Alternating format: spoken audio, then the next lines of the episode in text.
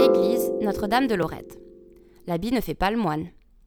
L'église Notre-Dame de Lorette a été construite entre 1823 et 1836, en suivant le modèle des basiliques romaines. Elle appartient donc au courant architectural néoclassique, particulièrement avec son portail aux quatre colonnes corinthiennes. Sa structure peut sembler assez austère de l'extérieur, mais attends-toi à un gros contraste à l'intérieur avec sa magnifique et luxueuse décoration. Ose y entrer, ça vaut le détour. Buzzy Tip. Le musicien Georges Bizet et le peintre impressionniste Claude Monet ont tous les deux été baptisés dans cette église.